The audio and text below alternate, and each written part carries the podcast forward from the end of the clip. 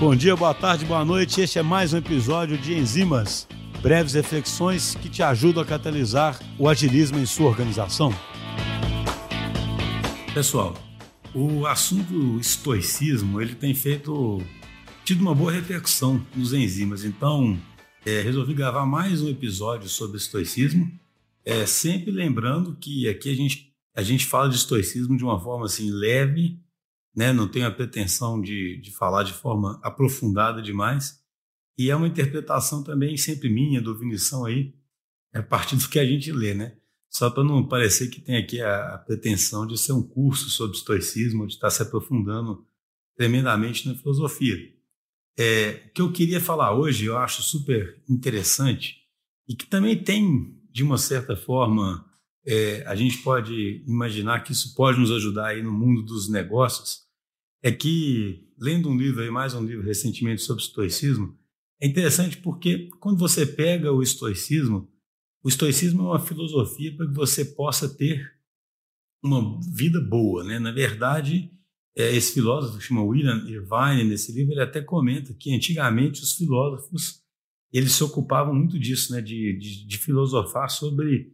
como a gente deveria viver para ter uma boa vida. E várias filosofias surgiram na Grécia Antiga é, com esse propósito, e o estoicismo é uma delas. E aí o que eu queria trazer aqui hoje? É interessante porque o estoicismo ele surgiu na Grécia, mas depois ele se desenvolveu bastante em Roma, e os romanos deram, segundo esse autor aí, né, William Irvine, eles deram um viés muito grande, uma característica do, do estoicismo, que é a busca da tranquilidade. Eu acho esse insight um insight interessantíssimo. Por quê? O estoicismo, digamos assim, antes desse, desse insight da tranquilidade, ele fala que a gente, para ter uma vida boa, a gente deve é, obedecer à nossa natureza, que seria ser um ser racional, e também contribuir bem socialmente, né? entender que nós somos um ser social que vive em grupos, fazer o nosso papel aí nos grupos né, que a gente está. Então, seriam esses dois, a gente deveria fazer isso, e para fazer isso, a gente deveria é, viver uma vida virtuosa, mas uma vida virtuosa em que sentido? Uma vida onde a gente tivesse a coragem para poder enfrentar os obstáculos que estarão no nosso caminho, que a gente fosse íntegro, né, para fazer a coisa certa, ao se defrontar com esses obstáculos, tivesse a temperança para poder agir com moderação né, e saber tomar cuidado para não exagerar né, nos, nas coisas e não cair em vícios, etc. E tudo isso aí guiado pela sabedoria prática, né, que nos falaria o que fazer. Então, isso basicamente seria o caminho para ter uma vida boa.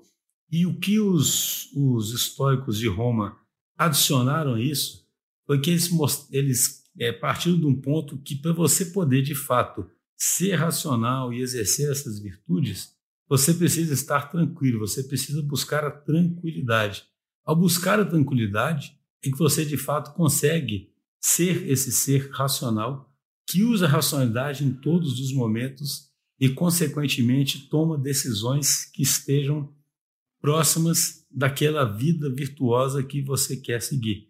Então, eu acho isso assim, interessantíssimo, porque, como a gente está falando de seguir uma boa vida e está falando no final de ser feliz, é interessante como, no mundo que a gente vive, extremamente consumista e gerador de desejos o tempo todo de coisas que a gente deveria ter,